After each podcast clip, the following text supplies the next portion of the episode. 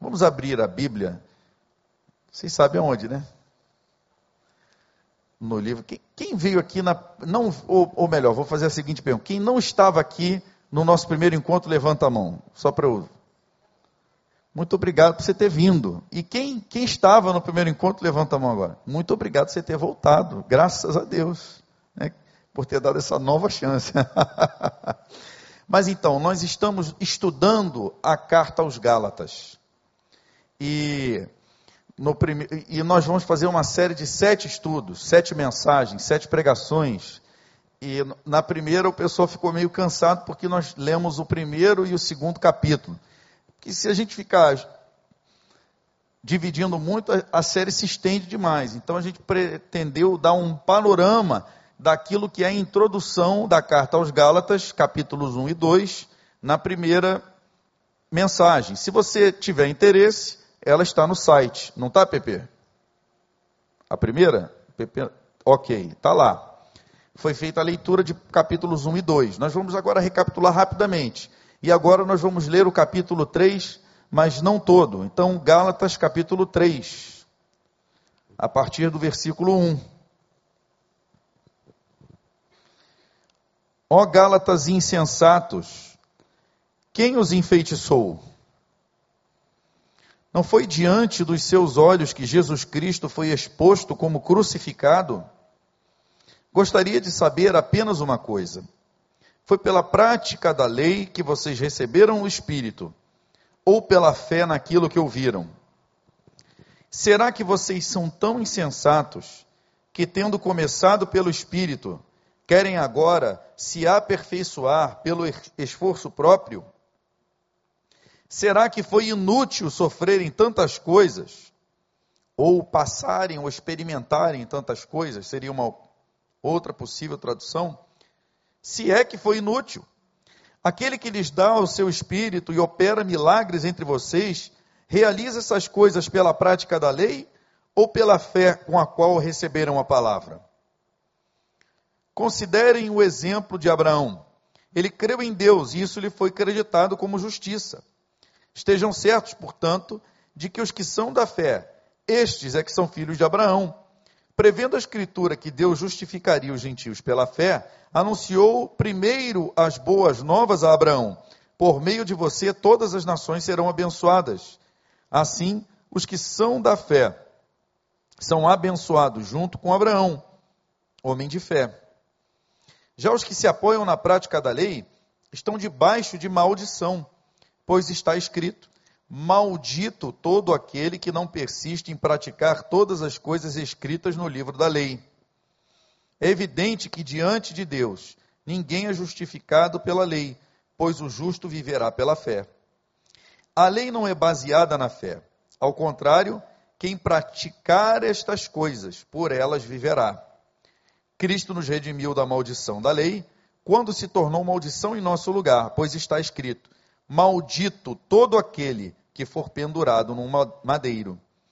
Isto para que em Cristo Jesus a bênção de Abraão chegasse também aos gentios, para que recebêssemos a promessa do Espírito, mediante a fé. Irmãos, humanamente falando, ninguém pode anular um testamento ou uma aliança depois de ratificado, nem acrescentar-lhe algo. Assim também as promessas foram feitas a Abraão e ao seu descendente. A Escritura não diz e aos seus descendentes, como se falando de muitos, mas ao seu descendente, dando a entender que se trata de um só, isto é, Cristo.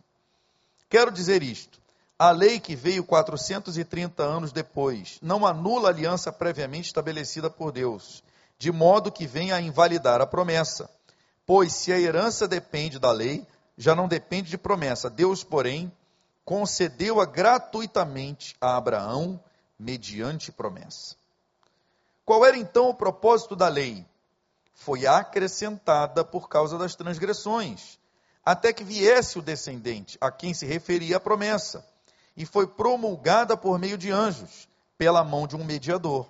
Contudo, o mediador representa mais de um. Deus, porém, é um. Então, a lei opõe-se às promessas de Deus? De maneira nenhuma. Pois se tivesse sido dada uma lei que pudesse conceder vida, certamente a justiça viria da lei. Mas a Escritura encerrou tudo debaixo do pecado, a fim de que a promessa, que é pela fé em Jesus Cristo, fosse dada aos que creem. Antes que viesse essa fé, estávamos sob a custódia da lei, nela encerrados, até que a fé que haveria de vir fosse revelada. Assim, a lei foi o nosso tutor até Cristo, para que fôssemos justificados pela fé. Agora, porém, tendo chegado a fé, já não estamos mais sob o controle do tutor. Que Deus nos abençoe.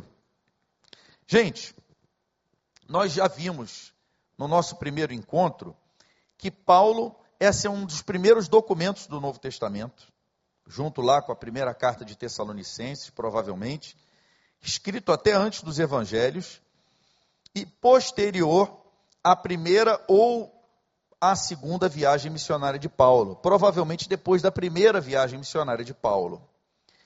Paulo esteve nessas igrejas, nessa região próxima da Macedônia, chamada Galácia do Sul, próxima à Ásia Menor, antes da Macedônia, no, no entroncamento, você saindo da, da Palestina e indo para a Europa, entrando na Europa, passou da Turquia, é ali.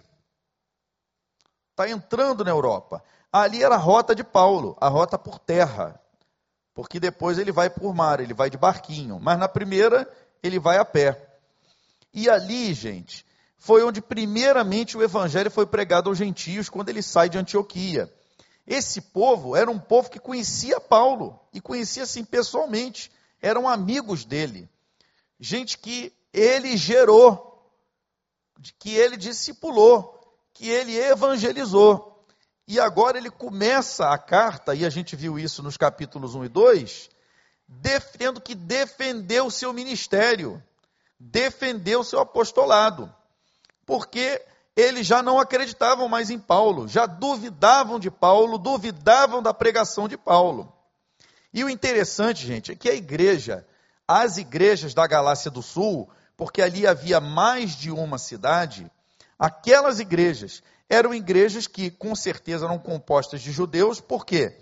Porque Paulo ia primeiro às sinagogas proclamar o evangelho, ele sempre primeiro ia aos judeus, mas depois o que acontecia é que normalmente ele era rejeitado por alguns da sinagoga, alguns até criam, é, isso é o que normalmente acontecia, e aí ele voltava para os gentios, e normalmente os gentios recebiam com alegria a palavra de salvação. Então o que nós cremos é que todas as igrejas, essas que Paulo organizou, ou melhor, que ele deixou para trás, ou seja, onde ele evangelizou e discipulou, eram formadas essas comunidades inicialmente por um pequeno grupo de judeus e por um grupo maior de novos convertidos gentios. Só que o que acontece, o que é interessante, eu, eu não entendo isso, mas é, é assim, eu não entendo mesmo. O que, que pode mover o coração de uma pessoa a fazer isso? Por onde Paulo andava e pregava o evangelho, vinha atrás dele um grupo de judeus que conheciam Paulo da época que ele era Saulo, e os caras vinham pregar tudo ao contrário. E o pior é que era um grupo de judeus que se diziam convertidos e que se diziam cristãos e que, apesar disso, acreditavam que era necessário que se praticassem as obras da lei para que você pudesse receber salvação. E o nome desses caras, a gente, eles ficaram conhecidos como judaizantes. Porque eles diziam que o, que o gentio que se convertesse tinha que se circuncidar e tinha que observar a lei de Moisés. Mas não só isso. O judeu que se converteu também. E aí você vai se perguntar: e o que que eu hoje, em 2015, na Igreja do Recreio, no Recreio dos Bandeirantes, tenho a ver com isso que aconteceu lá no ano 50 e eu não quero saber de judaísmo? Boa pergunta. Observa só. Quando Paulo começa agora seus argumentos, ele vai dizer o quê? Ele vai dizer que Cristo foi pregado crucificado e que vocês creram num Cristo crucificado e que por causa da fé neste Cristo crucificado, e somente por causa da fé neste Cristo crucificado, por causa do evangelho que vocês receberam que foi pregado, vocês foram o quê? Salvos. E qual é o tema da carta, desse texto agora que nós estamos estudando? Vocês estão buscando se aperfeiçoar. Então está falando de quê? De amadurecimento, de crescimento na fé, de santidade. E está falando que agora aqueles Gálatas, aqueles crentes, se desviaram do Evangelho por quê? Porque se para a salvação, em algum momento, eles creram e pela fé receberam a salvação, entretanto, para o crescimento na fé, para a prática da vida cristã, para a santidade deles, a sua santificação, eles agora estavam buscando isso, não mais na graça, nem no Cristo crucificado e ressurreto, mas em obras. Gente, esse é o dilema do cristianismo, da nossa fé. Nós temos que lembrar que nós aqui, ninguém aqui, tem muita gente que diz aqui assim: eu nasci em berço evangélico. Tudo bem, é verdade. Mas você tem que lembrar que todo o berço evangélico veio da onde? Veio da reforma. Reforma da onde? Da igreja o quê? Romana. E nós vivemos num país que foi colonizado por uma igreja, por um povo que tinha uma religião nacional, cuja igreja era o quê? Romana. E qual é a crença, qual é a doutrina, qual é o ensino um dos ensinos básicos da igreja romana. A necessidade da prática de obras. Então, gente, isso está no nosso DNA, está no nosso sangue. A gente tem dificuldade de entender a graça de Deus. Porque na nossa mentalidade existe ainda arraigado em nós, é cultural, é cosmovisão, um sistema de mérito. Fulano está recebendo porque mereceu. Deus castigou. Aí muda o jargão evangélico e diz assim: Deus disciplinou. Ou então, Deus não se deixa escarnecer. E ele está colhendo o que plantou. E a gente esquece de misericórdia. A gente esquece de graça. E isso quando a gente olha para o outro. Porque quando a gente olha para a gente, a coisa fica pior. Por que fica pior? Porque se eu não entendo que é pela graça de Deus, o risco é que eu seja um fariseu do século 21. Por quê? Porque ao invés de confiar exclusivamente na graça de Deus, eu passo a confiar nas minhas boas práticas. Gente, eu não estou dizendo que Deus não é ético. Eu não estou dizendo que Deus não tem para nós um padrão moral e que ele revela isso na sua palavra. Não se trata disso. A questão é quando nós cremos que pela prática de ritos ou até pela prática de boas ações, nós alcançamos alguma coisa de Deus. E passamos a ter um sistema de valores em que nós colocamos uns e os outros na balança. e nos julgamos mais santos do que os outros. Isso é porque nós não entendemos a graça de Deus. E o que, que isso tem a ver com a gente aqui? Você vai perguntar, mas e, ô Franco, o que, que isso tem a ver com a minha vida na célula? O que, que isso tem a ver com a minha vida no mundo aí, me relacionando com as pessoas? Meu amado, se você não entender que você merece tanto um inferno por causa das suas obras, quanto aquela pessoa que você despreza no seu trabalho, no cenário político, o seu vizinho, o seu parente, ou até o irmão da igreja, você é incapaz de olhar com graça.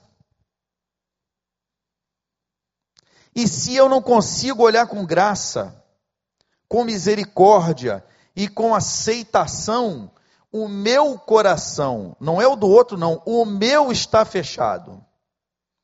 E se o meu coração está fechado, eu não vou cumprir a missão de fazer discípulos. Que é a missão de todos nós. Nós, gente, presta atenção, Célula, nós não pensamos célula, pequeno grupo, para ser uma reunião de amigos somente. Não que não possa ser isso, não deva ser isso, não deva ter comunhão, não deva a gente orar uns pelos outros, segurar a mão dos outros, ver os milagres de Deus acontecendo, isso não tem problema nenhum. O problema é quando é só isso e eu não fecho a possibilidade para que outras pessoas entrem, ou sejam atraídas, ou sejam abençoadas. É como se a gente cerrasse as portas da igreja, e isso aqui não é igreja, isso é um prédio, igreja somos nós, mas a gente cerrasse essas portas e dissesse assim, tomando o nome de Deus em vão, graças a Deus que eu sou salvo, vamos esperar Jesus voltar e lamento pelos outros que estão lá fora. Gente, não é assim, isso não é evangelho. Mas o que está errado, o que precisa ser ajustado, é a nossa cosmovisão que começa nessa questão da prática de obras. Quer ver uma coisa? Como é que o católico pensa?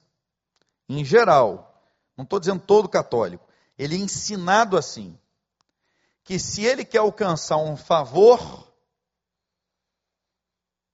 do Deus triuno, ele precisa fazer uma promessa para um santo. Quem é o santo? É um cara que fez muita coisa boa e tem um crédito com Deus. Deus é devedor dele. E aí ele faz a promessa: se o senhor, santo fulano de tal, interceder por mim em meu favor, isso é só um exemplo, tá? Que tem muitas boas obras lá. Missa é boa obra, mas vamos só ficar na, nessa promessa aí, por enquanto. Então, eu vou lhe pagar, vou fazer uma oferta, ou vou andar de joelho, ou vou fazer isso, ou vou fazer aquilo. O que, que ele está dizendo assim? Eu vou praticar alguma coisa para merecer, para comprar um favor do de Deus através do meu intermediário, que é o santo. Está claro até aqui? E o que, que o cara do candomblé faz?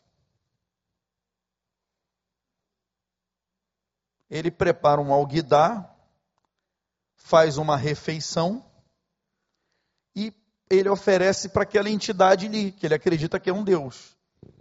Por que, que ele faz aquilo ali? Porque ou ele quer aplacar a ira do Deus, que ele está com medo, porque a entidade pode fazer mal a ele, ou porque ele quer obter também um favor daquela entidade. Tem diferença? Eu acho que não tem diferença, não. A diferença é de Deus. É um Deus ali, outro Deus ali. Agora, o que, que é sacramento? Sacramento, na doutrina romana, é um ato, é a prática de alguma coisa que confere graça. Ou seja, que diminui a sua dívida. Então, casar diminui a sua dívida. A Eucaristia, ou seja, pagar a missa, diminui a sua dívida. Então, será que participar aqui da ceia diminui a nossa dívida?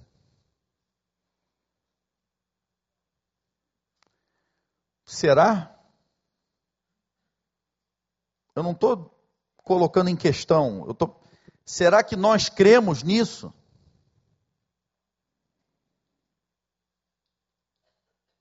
Entendem o ponto?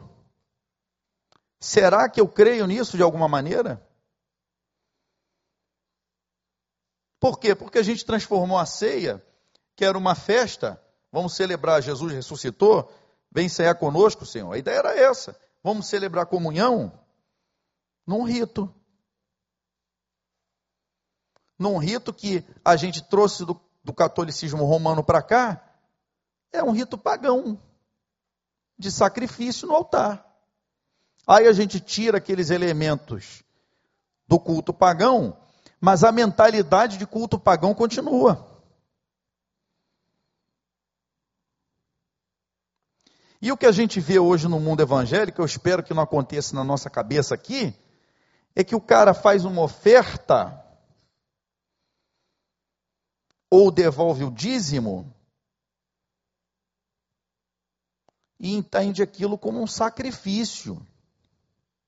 É ensinado isso em igreja evangélica, gente. Aqui não é ensinado. A questão não é essa. É o que está no nosso coração, na nossa mente, na nossa cosmovisão. Então, olha, Deus não vai devorar o meu patrimônio. Deus vai multiplicar o meu patrimônio. Deus vai me abençoar. Gente, Davi, quando deu todas as ofertas do templo e orou, é uma das orações mais lindas da Bíblia. Ele diz assim: Senhor, muito obrigado, porque nós estamos devolvendo ao Senhor aquilo que da tua mão nós recebemos. Nós não podemos dar nada para Deus. Dar, nós não podemos dar nada. A única coisa que nós podemos fazer é devolver a nossa vida. Porque o pecado foi isso, a gente tomou a rédea da nossa vida. E disse assim: não, agora quem manda na minha vida sou eu. Então a única coisa que você pode fazer é pegar a rédea da sua vida e dizer assim: Senhor, agora eu não tenho mais a rédea da minha vida. Agora eu estou devolvendo para o Senhor. Aquilo que eu peguei lá no Éden, o governo da minha vida, eu agora devolvo para o Senhor, governa sobre mim. Isso é a única coisa que nós podemos fazer para Deus, ou com Deus. Com Deus não tem negócio. Mas essa mentalidade é uma mentalidade que vem acompanhando a nossa vida. Por quê? Porque está na nossa cultura religiosa. É herança do catolicismo romano, que é um catolicismo que se contaminou com esse judaísmo, que se contaminou à medida em que foi cristianizando os povos pagãos foi fazendo sincretismo com as religiões pagãs. E o que nós herdamos foi, vamos dizer assim, um evangelho samaritano. O que, eu quero dizer com isso? Tinha o judaísmo e os, o povo de Israel foi levado para o cativeiro. E Judá também. Quando Judá volta para Jerusalém, restabelece o culto no templo. Quando Judá volta para Jerusalém. Quando as tribos voltam para aquela região de Samaria, estava tudo ocupado por pagão. Então o povo se misturou. E a fé se misturou e se paganizou. Então o que aconteceu com a fé judaica em Samaria é o que aconteceu com a fé cristã em Roma. E isso passou para nós. Então a gente precisa sair daqui não sei se a gente vai sair daqui hoje, mas a gente está laçando as sementes de que não podemos confiar em obra nenhuma. Nossa confiança só pode estar posta nesta graça de Deus. Uma graça que Deus, como diz o apóstolo Paulo aos Gálatas, Deus prometeu a Abraão. E o que Deus promete, ele promete de forma irrevogável. E diz: Em ti, Abraão, serão benditas todas as nações da terra na tua semente. E aí Paulo vai dizer: essa semente, esse descendente é Jesus Cristo. Nele estão cumpridas todas as promessas que Deus fez a Abraão. E somente em Cristo, ou através de Cristo, somos herdeiros das promessas de Abraão. E agora, que promessa é essa? Gente, aí ele vai dizer também: maldito, vou resumir aqui, né? Maldito aquele que pratica o pecado. Para que que vem a lei? Paulo também está dizendo ali, nós somos o quê? por natureza? Transgressores. Então, qual é a relação da lei com a promessa de Abraão? Se a lei vem 430 anos depois, a lei não vem nem para modificar, nem para alterar, nem para revogar as promessas que Deus já tinha feito. A lei vem para nos aprisionar. Como assim aprisionar? É igual boi no curral. É igual boi ali naquela tranca onde ele tem um comedor. A lei vem dizer o seguinte: olha só, tem uma cerca para lado de cá, não pode passar. Tem uma cerca para lado de lá, não pode passar. E aqui na frente você está trancado e aqui que você vai comer. A lei não tem, na lei não há liberdade. Na lei só há prisão. A lei só serve para nos apontar. Pisou nessa linha, você cometeu uma falta. Pisou naquela linha, você cometeu uma falta. E é impossível ter vida pela lei. Ele diz: primeiro, a lei não é fé, porque ela é uma coisa visível, ela depende de práticas. E segundo, maldito todo aquele que não praticar todos os seus itens. E nenhum de nós é capaz de cumprir toda a lei de Deus. Por quê? Porque nós somos imperfeitos. A nossa natureza é uma natureza caída o que nos torna igualmente dependentes da graça de Deus. Para que, como diz Paulo, ninguém se glorie. Esse é o grande lance, gente. Ninguém, é uma mensagem que a gente tem ouvido recorrentemente desse púlpito. Somos todos piores. Eu não sou melhor do que nenhum corrupto que está lá sendo investigado. Eu não sou melhor do que o cara que cometeu suicídio, mas ele jogou 149 no chão com ele. Deus tem a misericórdia dele. Eu não sou melhor do que aquele pai que jogou a filha lá do não sei que andar. Eu, eu, eu preciso acreditar nessa verdade. A única diferença é que eu não entendo por que um dia a graça de Deus me visitou. Nós somos apenas frutos da graça imerecida, incondicional, grandiosa do nosso Deus e Pai por intermédio do nosso Senhor e Salvador Jesus Cristo. E Paulo então vai dizer: como é que vocês podem confiar na prática dessa lei que só veio para nos convencer de que nós não podemos, que nós somos miseráveis pecadores? Uma lei que veio só para nos colocar, como diz, em custódia, presos, guardados. Mas a custódia é um preso guardado, é um guardado preso amarrado.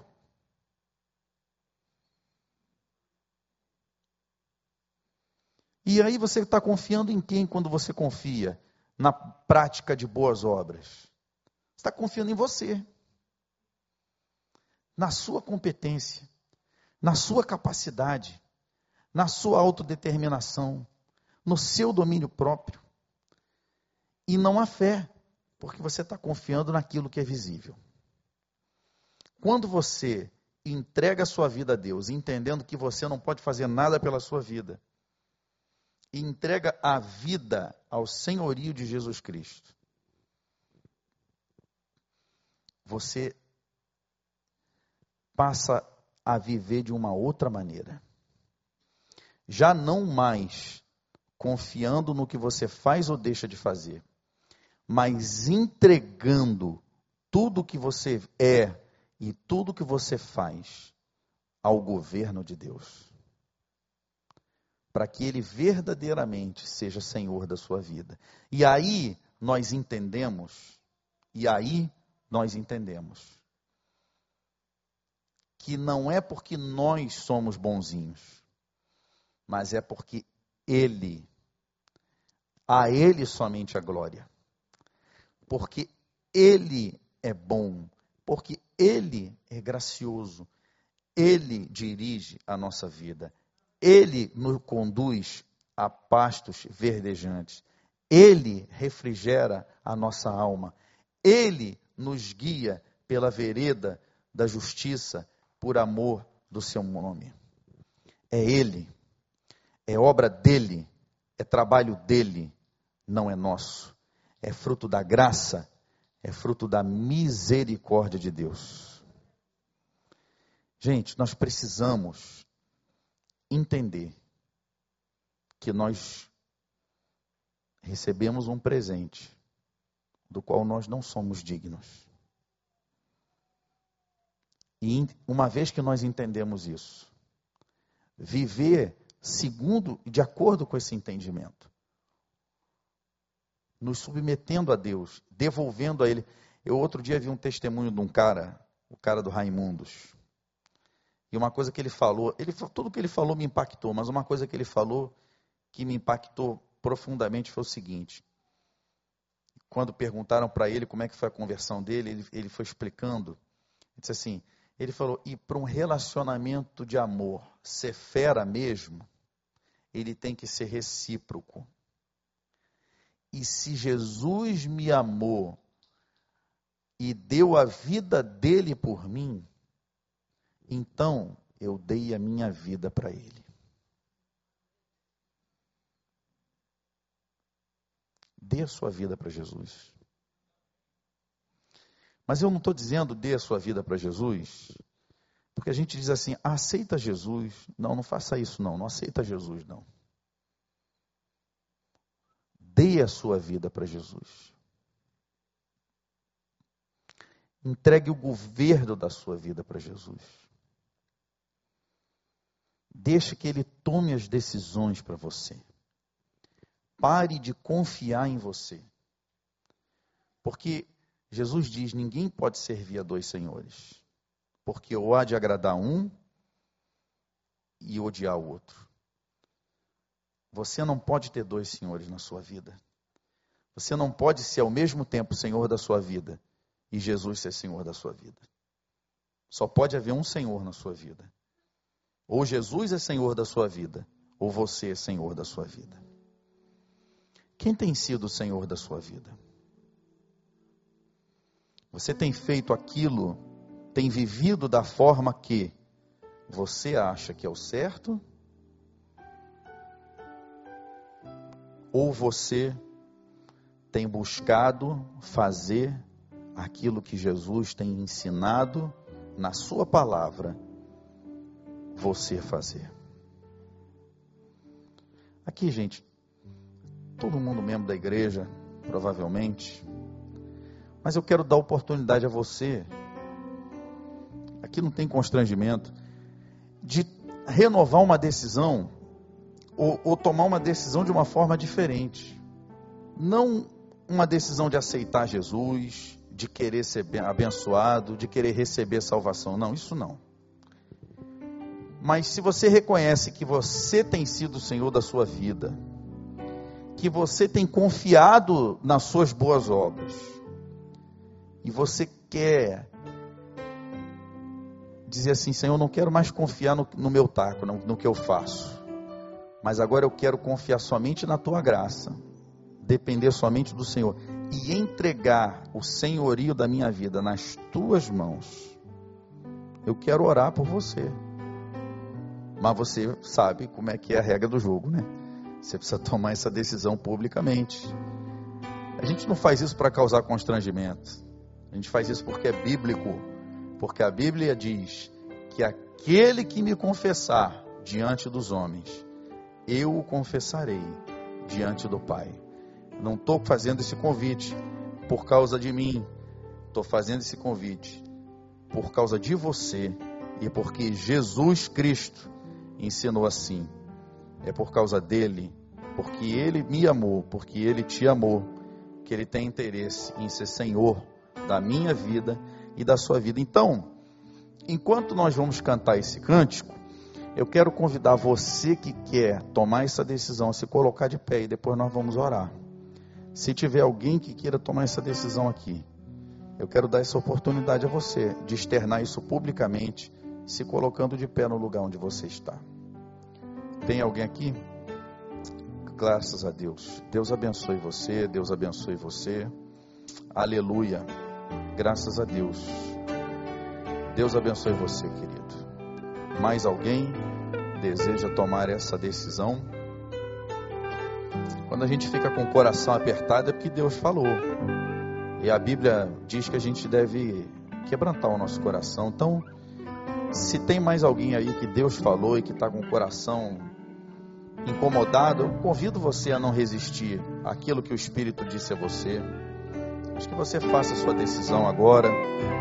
Não é por causa de mim, mas é por causa do seu relacionamento com Cristo. Dessa mudança que é importante fazer na direção da sua vida. Tem mais alguém que gostaria de tomar essa decisão? De entregar o governo da vida a Jesus? Deus te abençoe, meu irmão.